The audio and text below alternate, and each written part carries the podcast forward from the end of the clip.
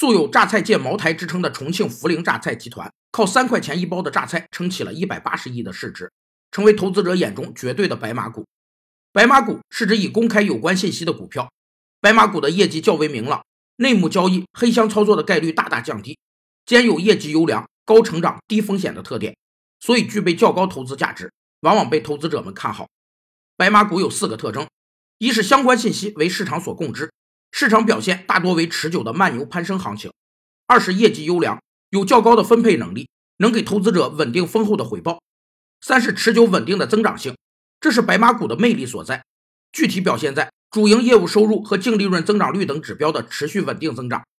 四是较低的市盈率和风险，其股价尚有较大攀升空间，市盈率的真实水平相对较低。